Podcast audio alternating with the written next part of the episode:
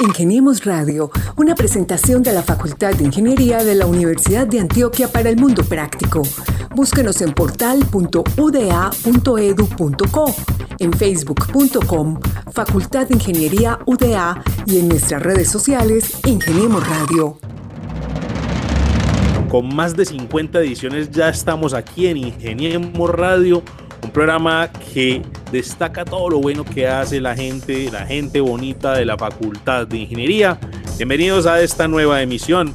Yo soy Mauricio Galeano y acompañado de Gabriel Posada Galvis. Gabriel, bienvenido. Gracias Mauricio, celebrando ya 51 episodios en otro estilo de contar historias, de narrativa y de acercamiento con la gente de la Facultad de Ingeniería de la Universidad de Antioquia. Episodio número 51 del podcast que va a encontrar usted en las plataformas como Overcast, Pocketcast, Radio Public, Spotify y recomendadas las plataformas de Breaker, Google Podcast y gracias a Anchor. Gracias también a nuestros productores, a Lady Joana Quintero Martínez y Carlos Arturo Betancur Villegas, que se han encargado en estos 51 episodios de contactar a la gente que tiene historias para contar. Hoy, dos mujeres destacadas de nuestra facultad. Así es, Gabriel, tenemos dos profesoras, dos profesoras que están formando magíster, doctores, estudiantes de pregrado desde el programa de bioingeniería y hacen parte de un interesante grupo de investigación. El grupo de investigación se llama Biomateriales, conocido como Biomat, y ellas son Diana Marcela Escobar Sierra, ella es ingeniera metalúrgica de la Universidad de Antioquia, también doctora en ciencias químicas de la misma institución y actualmente es profesora titular del programa de bioingeniería. Acompaña también Claudia Patricia Osa Orozco, ingeniera mecánica de la Universidad de Antioquia y doctora en ingeniería metalúrgica de la Universidad de Sao Paulo, de Brasil, profesora asociada del programa de bioingeniería. Profesoras, buenas tardes y bienvenidas a Ingeniemos Radio. Gracias, Mauro. ¿Cómo están todos? Gracias por invitarnos. Eh, muchas gracias a ustedes por invitarnos a este programa. Y nos acompaña también la profesora Claudia Patricia Osa Orozco. Ella es ingeniera mecánica de la Universidad Nacional C de Medellín y doctora en ingeniería metalúrgica y de materiales de la Universidad de Sao Paulo en Brasil. ¿Es así, profesora? Sí, así es. Muy bien, ella nos van a hablar de lo que más les gusta, de los biomateriales y de lo que está produciendo este grupo de investigación que fue creado en el año 2013. Bueno, pues cuando uno lee estas reseñas, uno no sabe ni por dónde empezar, pero comencemos con la profesora Diana Marcela Escobar, ingeniera en metalúrgica, eh, como nos contaba Mauricio hace un instante. Pues, profe, cuéntenos al año 2021, ¿en qué vamos y cuáles han sido los nuevos aportes de investigación en biomateriales? El grupo ha seguido trabajando las líneas fuertes que ha tenido desde que se creó, los biopolímeros, los biocerámicos y los materiales metálicos. En los últimos años hemos incursionado bastante en los biopolímeros y estamos desarrollando sustitutos óseos, eh, estamos extrayendo biopolímeros desde diferentes fuentes naturales, desde animales y plantas. Últimamente hemos estado trabajando mucho con los biopolímeros que extraemos para las aplicaciones cardiovasculares y yo creo que esa ha sido una de las fuertes líneas que hemos tenido en el año 2019-2021. Profesora Claudia Patricia Osa, este programa pues llega a diferentes públicos a lo largo y ancho del territorio antioqueño, nacional e internacional. Contémosle a los oyentes que no son pares académicos, ¿qué son los biomateriales? Un biomaterial es un material que se utiliza para una aplicación médica. Eh, vamos a ponerlos en un término que todos podamos entender. Eh, todos hemos ido a la odontología y a veces tenemos algún dolor y, es necesario que el odontólogo nos haga una restauración dental. Entonces, él elimina ese tejido dañado de nuestro diente y nos coloca un material que en muchas ocasiones se parece, es muy, de un color muy similar al de nuestros dientes. Además, permite que podamos volver a masticar sin ningún dolor entonces, ese material que fue utilizado tiene unas características especiales, no va a causar ninguna reacción, no se nos va a inflamar la boca porque es, compatible con, con, los tejidos que tenemos, además va a resistir todos esos procesos de masticar. Entonces, Un biomaterial es un material que se puede utilizar para reemplazar algún tejido de nuestro cuerpo y que termina teniendo las características que tenía el tejido inicial. Qué interesante, es decir, entonces todos hemos tenido en algún momento alguna relación con los biomateriales. Ahora, entiendo que pueden ser naturales o sintéticos y que se usan en la aplicación médica para apoyar o mejorar o reemplazar tejido dañado en una función biológica. Profesora Diana Marcela, estos biomateriales al inicio eran muy difíciles de conseguir, digamos, en las últimas dos décadas en Colombia, pero ya en Colombia se están produciendo a partir de maravillosos laboratorios como los que ustedes han experimentado. Pero ahí afuera hay un gran mercado en donde igual cuando se dispara el dólar se convierte en, lo más costoso. ¿Cómo ha sido esa experiencia y, ese sube y baja en este tipo de materiales en el mercado real? En realidad, pues nosotros apenas estamos como en el proceso de aportar esto pues a la sociedad, todavía no hemos llegado a la comercialización como tal.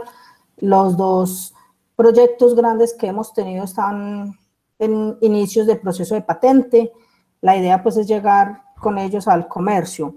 Lo que sí tenemos claro es que con las tecnologías que nosotros manejamos y los procesos que nosotros desarrollamos en el laboratorio, podemos reducir esos costos incluso casi hasta el 50%.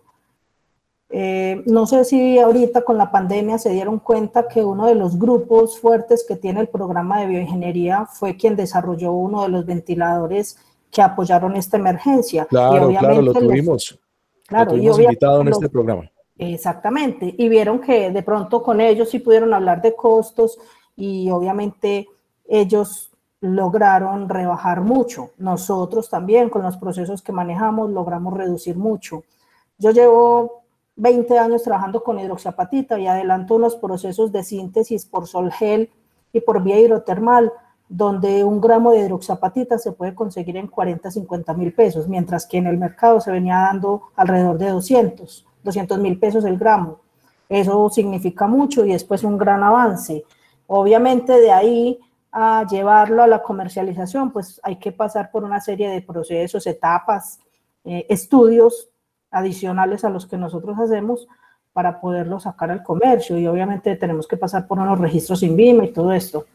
Pero estamos convencidos de que lo que podemos aportar a la sociedad es grande y a bajos costos. Gabriel, diga hidroxiapatita. Hidroxiapatita. Acabo de hacer una plana a mano alzada para poder preguntar sobre la hidroxiapatita. Así es. Cuéntenos qué es la hidroxiapatita y cómo funciona ese compuesto y para qué sirve. Bueno, la hidroxiapatita es un fosfato de calcio eh, que puede ser comparado con la parte mineral de los huesos en los tejidos humanos, ¿cierto? En los tejidos duros, que son huesos y dientes de las personas, poseemos una gran cantidad de parte mineral, que es un compuesto de fosfato de calcio, es una hidroxiapatita. Estas hidroxiapatitas pues tienen la capacidad de que como son unos materiales compuestos, que son fosfatos de calcio hidratados, hidroxilados, este ion hidroxilo se puede cambiar fácilmente por un ion flúor, y ahí haría la parte esencial de los dientes, mientras esté compuesto de, de, de iones hidroxilados o carbonatados, entrará a reemplazar la parte mineral del hueso. De tal manera que la hidroxiapatita es un cerámico que puede ser fabricado vía sintética, pero que puede llegar a reemplazar la parte del tejido corporal, huesos y dientes. Es un material de muy buenas características físicas, químicas y mecánicas y que se comporta exactamente igual al hueso. Obviamente en el hueso tenemos otros compuestos adicionales como son eh, los tejidos pues, eh, con colágeno y nosotros intentamos reemplazar esas partes de colágeno con algunos biopolímeros como para simular un poco mejor la parte mecánica y la resistencia de este material, pero también se puede utilizar sin esos compuestos. Eso quiere decir que los biomateriales están presentes en nuestra cotidianidad como seres vivos en cualquier lugar del mundo. Profesora Claudia Patricia, cuéntenos usted, por favor, cuáles son los elementos químicos que más se utilizan como biomateriales precisamente para realizar prótesis. Pensando en el uso de los polímeros, tanto de origen natural como los que se fabrican sintéticamente, que se extraen de los compuestos derivados del petróleo, eh, están fabricados de carbono e hidrógeno, ¿cierto? Son los elementos como más importantes. Existen también eh, otros materiales, por ejemplo, como el que mencionó la profesora Diana Marcela, que es la hidroxiapatita, que está compuesto además por carbono, por calcio, por fósforo, por oxígeno, hidrógeno, entonces digamos que ya entran otros dos elementos atómicos a formar parte. Eh, actualmente también hay varios estudios que nosotros en el grupo los hemos venido desarrollando eh, con materiales metálicos, eh, como es el caso del oro, que se utiliza para aplicaciones en, en contra, por ejemplo, el cáncer de piel, está la plata y el cobre, que son elementos que actúan por ser antibacteriales, entonces contrarrestan el efecto que pueden presentar las bacterias eh, y causar, digamos, algunas enfermedades. Y también tenemos elementos de, que se utilizan en, prótesis metálicas, especialmente para restaurar funcionalidad del sistema de, locomoción, o sea, del esqueleto. Eh, están, por ejemplo, elementos como el cromo, como el níquel, eh, como el titanio, que el titanio es pues el elemento más implementado porque presenta el mejor comportamiento eh, en el cuerpo frente a, los, eh, a la acción de los fluidos biológicos que son muy nocivos para los materiales metálicos. Estamos en Ingeniemos Radio con las integrantes del grupo de investigación en biomateriales adscrito al programa de bioingeniería de la Facultad de Ingeniería de la Universidad de Antioquia. Y cabe resaltar pues que este grupo está dedicado al desarrollo, procesamiento y caracterización de biomateriales tipo polímeros y cerámicos empleados en la medicina y los campos afines como la farmacología, el campo agrícola, alimenticio y también el cosmetológico. Profesora Claudia Patricia, hoy en día, ¿quiénes integran ese grupo de investigación y también qué estudiantes participan dentro de él? Bueno, actualmente tenemos eh, cinco profesores. Eh, tres profesores somos de la Facultad de Ingeniería, que es la profesora Diana Marcela, que es la coordinadora del grupo. Tenemos a la profesora Ana María Torres, que también es del Bioingeniería, y, y yo. Y tenemos dos profesores de la Facultad de Odontología, porque tenemos una línea muy importante de trabajo orientada hacia materiales odontológicos, que son el profesor Federico Latorre y la profesora Laura Osorio. Y además tenemos estudiantes de maestría y doctorado y estudiantes de pregrado que están con nosotros. Nosotros tenemos un semillero de investigación que pueden formar parte de los estudiantes desde los primeros semestres, eh, que, con los cuales, digamos, hacemos como esa introducción, esa motivación al, a los procesos que hacemos en el área de biomateriales.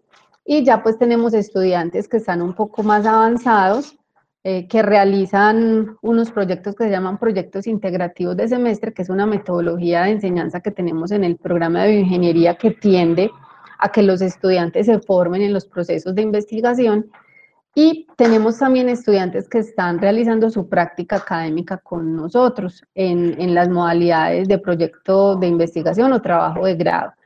Eh, todos estos estudiantes eh, contribuyen a, los, a los, todos los desarrollos que tenemos en el grupo, tanto los que son, digamos, de la línea de la investigación, como algunos donde hemos logrado tener avances pues, significativos que esperamos que en el futuro se conviertan en, en, en innovaciones que puedan llegar en algún momento a un usuario final.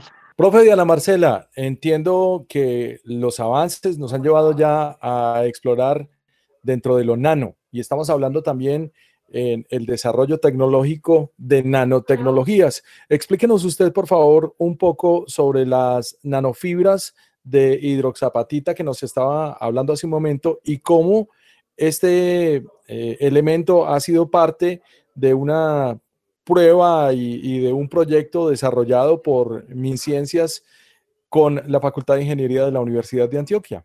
Sí, la nanotecnología pues es una de las líneas que manejamos en el grupo. Exactamente, hemos estado desarrollando nanofibras de hidroxiapatita, al igual que nanopartículas de hidroxiapatita, eh, de fibroína, perdón, de celulosa, de materiales metálicos como oro y plata. ¿Cuál es la idea con la nanotecnología?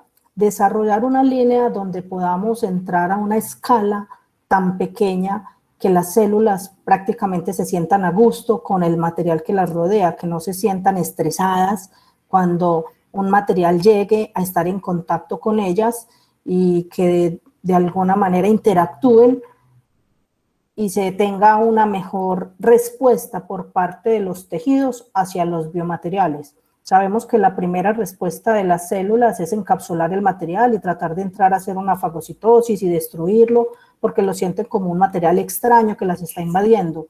Entonces, obviamente, la célula es muy pequeña y la nanotecnología nos ha permitido aproximarnos a unos tamaños más pequeños de manera que las células no se vean tan estresadas y que la interacción sea un poquito mejor. Esta tecnología pues no es nueva, se ha desarrollado desde hace varias décadas. En el grupo la estamos desarrollando desde hace algún tiempo.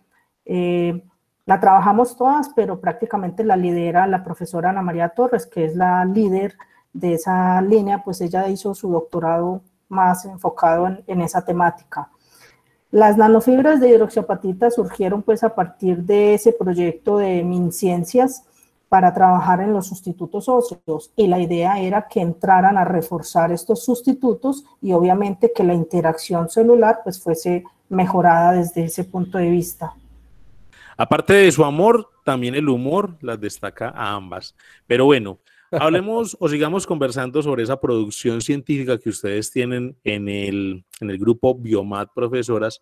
Y esto no está en esta reseña, pero yo recuerdo que ustedes alguna vez les hicimos un contenido sobre algo que estaban desarrollando con eh, el plátano, un proyecto que ustedes desarrollaron que tuvo muy, mucho impacto.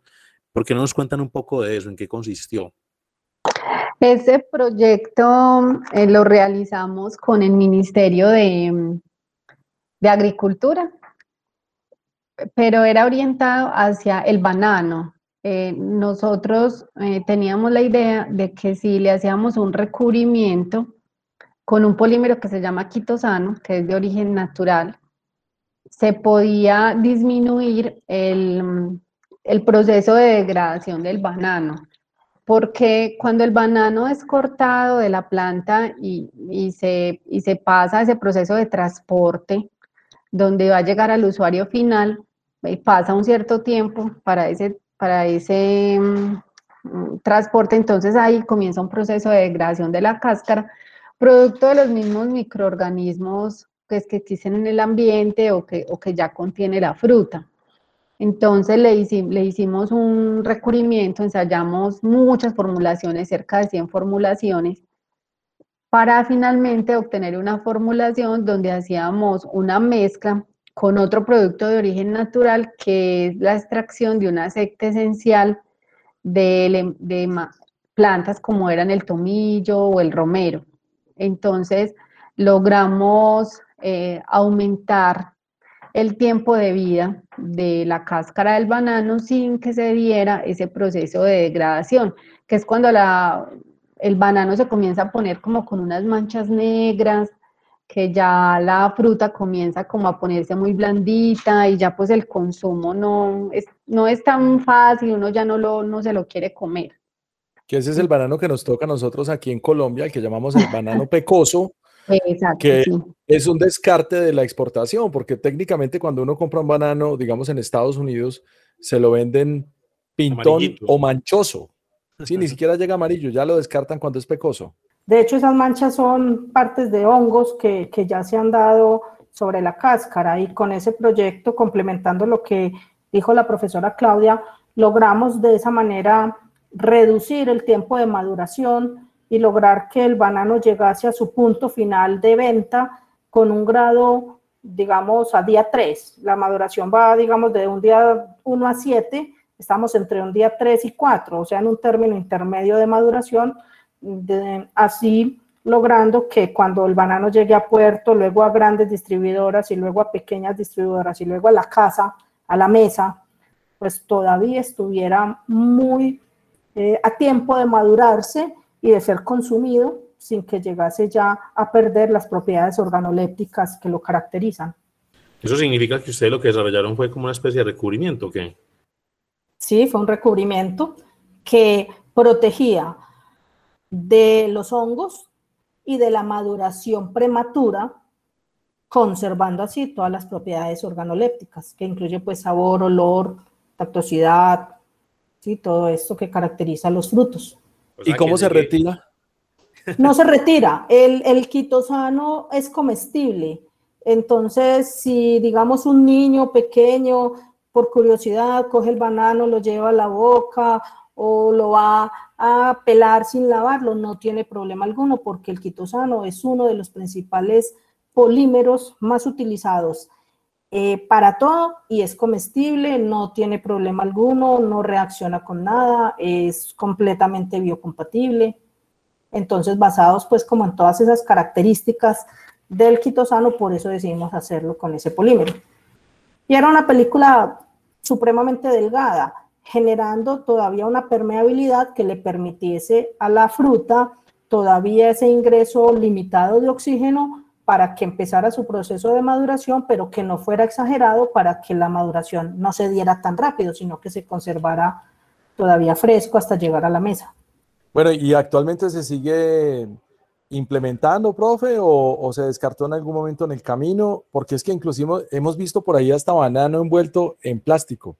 Pues nosotros eh, quisimos adelantar un proceso eh, con una empresa. Mm, en verdad, pues lo tenemos que reactivar, que con la empresa, se que era una empresa dedicada a hacer recubrimientos de otras frutas. Ellos trabajaban con papaya, con naranja, recubrimientos de origen sintético.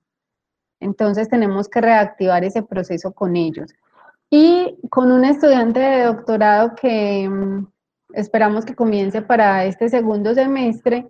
Tenemos un proyecto, eh, pero con otro polímero, eh, para la utilización de mm, fibroína, que es un polímero natural también, que, se obtiene de, mm, de, los capullos del gusano de seda, para recubrir eh, banano contra un hongo que actualmente pues está muy, está afectando algunos de los cultivos del país.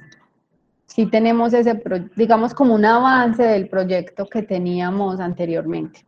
Y de todas formas, pues ese proceso, se le, ese, ese formulado se le vendió al Ministerio de Agricultura, pues hasta ahí llegamos nosotros, ya no sabemos o no tenemos conocimiento si ellos efectivamente lo están utilizando. Bueno, por acá estoy mirando también en la reseña otro proyecto que me llama la atención y es desarrollo de implantes vasculares celularizados a partir de alcohol polivinilo y comparación de sus propiedades mecánicas y funcionales con arterias porcinas o implantes vasculares existentes en el mercado.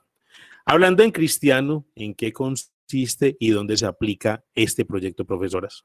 Este proyecto que menciona Mauricio es un proyecto que actualmente está mm, financiado por el Ministerio de Ciencia y Tecnología, por MinCiencias, y lo estamos desarrollando en conjunto con un grupo de la Facultad de Medicina, que es el grupo de Medicina Regenerativa y Terapias Celulares.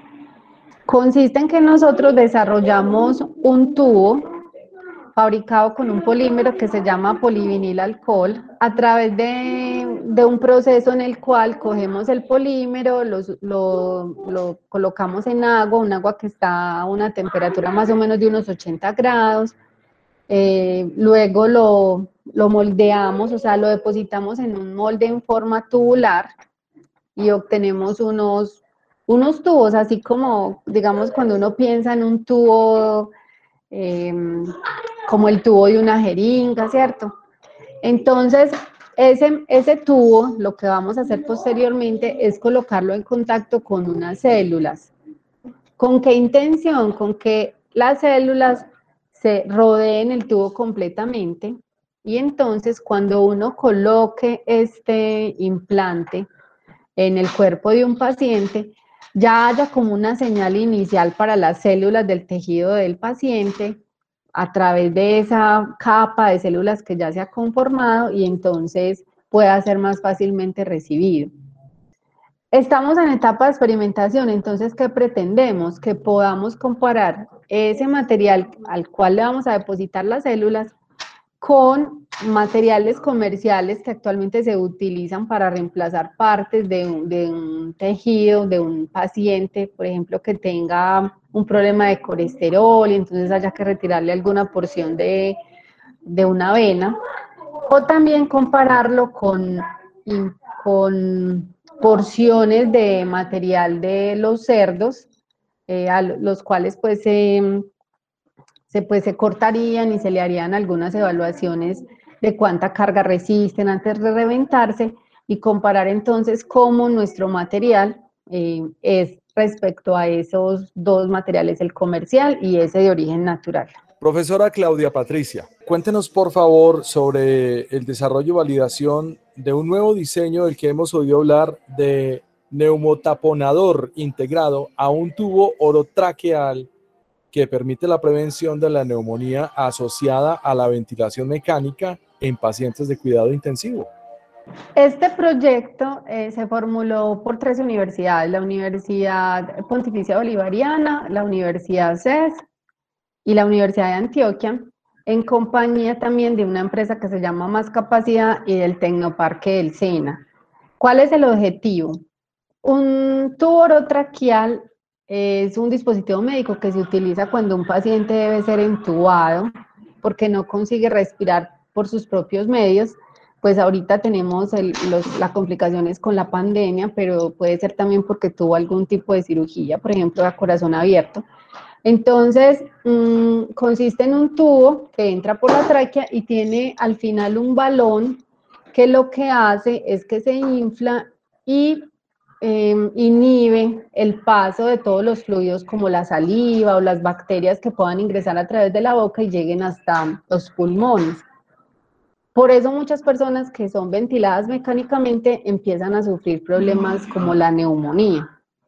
¿Qué sucede? Eh, este proyecto lo que se pretende es cambiar el, o mejorar mejor eh, el diseño de, la geometría de ese neumotaponador, que es el baloncito que está al final del tubo, para hacerlo más, mm, eh, que se adhiera mejor a las paredes de la tráquea e inhiba más ese flujo hacia el interior de los pulmones y se va a modificar con unas nanopartículas de plata con el objetivo de que sea antibacterial. Entonces ese es el papel de, del grupo de investigación es hacer esa modificación al material del neumotaponador y además hacer una modificación también a la superficie del, tubo que es fabricado de, de PVC, de polivinilcloruro, para también hacerlo con potencial antimicrobiano.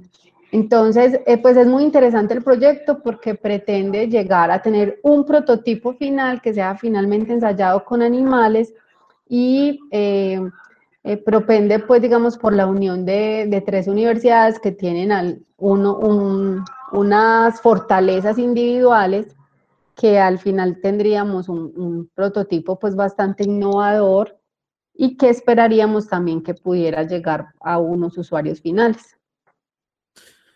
Oiga, Gabriel, uno escucha a los profesores dando esas explicaciones y se le vienen a uno como imágenes del hombre nuclear, de a mí me encanta. Geo, de Discovery, sí. o no? Es que solamente falta es la integración de la inteligencia artificial, de la que tanto hablamos en este programa, con todos los desarrollos que ellos están conversando.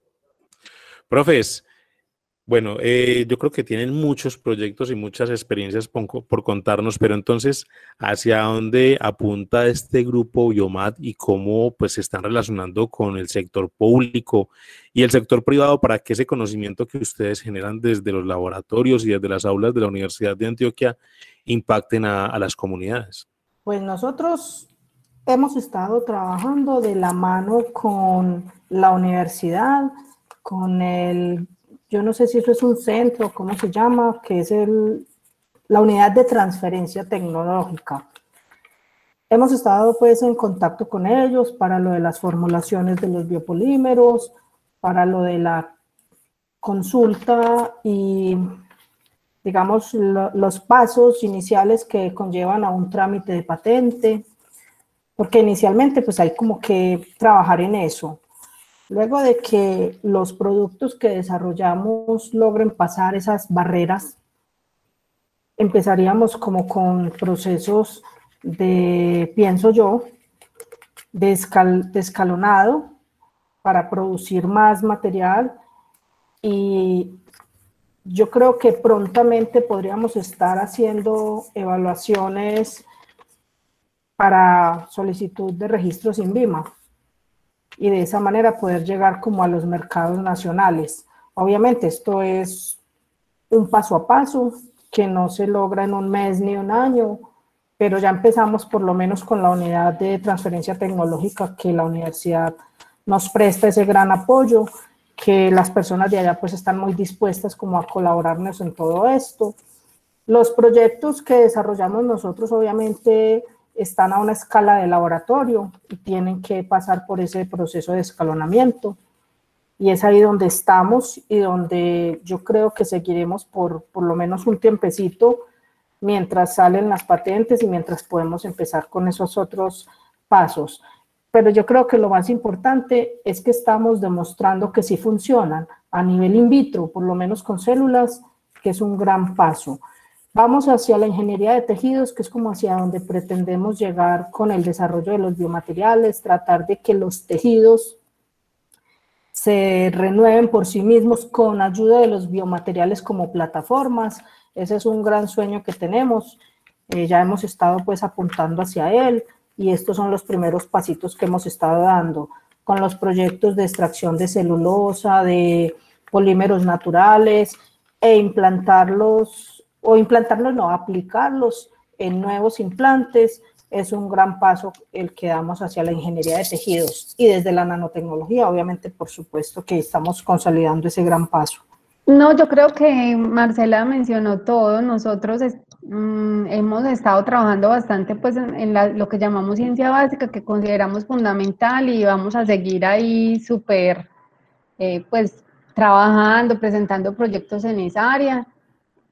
Pero tenemos también la intención de pasar al, al siguiente lado, que es mirar cómo generamos prototipos que puedan ser utilizados ya por pacientes. Claro, prototipos ya escalables, que es hacia donde debe apuntar la ingeniería. Qué bueno escucharlas a ustedes dos hablar y, pensar en que la ingeniería hace poco, hace 20 o 30 años, no hablemos ni siquiera de 50 años, tenía tan poca participación de la mujer. ¿Qué tanto sienten ustedes que, y qué tan empoderadas se han sentido en los diferentes laboratorios y con las distintas propuestas en el gremio femenino? Yo le quisiera responder a esa pregunta. Nosotros en una época, Marcela y yo mirábamos el grupo y estaba completamente lleno de mujeres. Teníamos estudiantes de, de posgrado, estudiantes de pregrado, nosotras como profesoras y solo mujeres. Y hemos ido ganando, digamos, como hombres al grupo que, que aportan em, con su conocimiento, con sus, eh, pues también con las formas de ser diferentes de todo, entonces digamos que nos hemos consolidado. Yo siento que, por lo menos personalmente, que em, eh, poder hacer ciencia empodera mucho a la mujer, o sea, tener esa, esa oportunidad de mostrar eh, cómo se puede desarrollar la inteligencia, cómo se pueden generar ideas, cómo se puede ayudar también a, a los estudiantes, sean hombres o mujeres, a, desarrollar sus sueños, eh, le ayuda a uno en sus procesos personales. Entonces, realmente yo me siento muy empoderada desde mi género. Además de que Claudia y yo venimos de carreras de las cuales tradicionalmente había estado era hombres. La ingeniería mecánica, tanto en la de Antioquia como en la nacional, pues estaba, era más para hombres y de la ingeniería metalúrgica, pues con decirles que nosotros éramos máximo 10 chicas en el programa cuando yo me gradué. Cuando ya esta carrera cambió a materiales, ahí sí se mm, llenó de niñas, porque obviamente ya tenía otro nombre, el campo de acción era más amplio, más diverso, ya involucraban cerámicos y polímeros y otros materiales. Anteriormente era solo metales y era metalúrgica y el campo de acción era muy restringido y digo yo que para las mujeres, entonces a Claudia y a mí nos tocó sobresalir de unos grupos bien fuertes y bien machistas, y yo creo que eso fue lo que a mí personalmente me llevó como a dedicarme a la investigación, porque yo no me veía, la verdad, trabajando en una siderúrgica. Pero ya hoy en día han cambiado las cosas y aparte de eso se metieron en una faceta pues que está aportando fuertemente no solamente al desarrollo de la universidad, sino también del sector empresarial. Y en ese sentido, pues muy seguramente los oyentes que van a estar pendientes de este contenido quedarán fascinados con las historias que ustedes nos cuentan desde la ciencia. Si las quieren contactar, ¿cómo lo pueden hacer? Porque sabemos que ahora empresas del sector público y del sector privado, pues que querrán tener contactos con el grupo de biomateriales de la Universidad de Antioquia. ¿Dónde y cómo las pueden contactar, profesoras? Bueno, nosotros tenemos un correo grupal que se llama grupo biomateriales o si quieren directamente contactar a las profesoras, a la profesora claudia.osa con doble s arroba a la profesora maría.torres arroba udea.edu.co o a la profesora marcela.escobar arroba udea.edu.co. También está nuestra página eh, de Grupo Biomateriales en, en, la página de Vicerrectoría de Investigación y en el CEBELAC nos pueden encontrar como Grupo Biomateriales. Vemos pues como las mujeres, las doctoras de la Universidad de Antioquia y su Facultad de Ingeniería Contribuyen a la generación de nuevo conocimiento desde los biomateriales, desde la bioingeniería, para apoyar en temas de salud, pero también en el sector industrial. Gabriel, ¿cómo las escuchó y cómo las vio? No, encantadísimo. Eh, doctora Claudia Patricia Osa, encantado de saludarla y qué maravillosa trayectoria. Eh, muchas gracias, perdón, muchas gracias Gabriel y Mauricio por esta invitación. Eh, fundamental para nosotros, eh, además de hacer, mostrar lo que hemos realizado, porque pues con eso hacemos una socialización del conocimiento y podemos propiciar eh, conexiones para el trabajo y que todos conozcan sobre los biomateriales. Profesora Diana Marcela Escobar, de nuevo, encantados de hablar con usted. Bueno, no, gracias a ustedes por esta invitación. Mauricio siempre sabe que nosotros estamos ahí para cuando nos llamen, para contarles lo que hacemos y con el amor que lo hacemos. Mujeres fascinantes, mujeres que transmiten conocimiento, amor por la educación. Esas son nuestras invitadas en Ingeniemos Radio. Estuvimos con el grupo de biomateriales de la Universidad de Antioquia, mostrando todos sus desarrollos y los proyectos que hacen para que nuestro país sea mejor. Hasta aquí llegamos con esta edición de Ingeniemos Radio. Los esperamos la próxima semana con nuevos invitados de la Facultad de Ingeniería de la Universidad de Antioquia. Hasta pronto.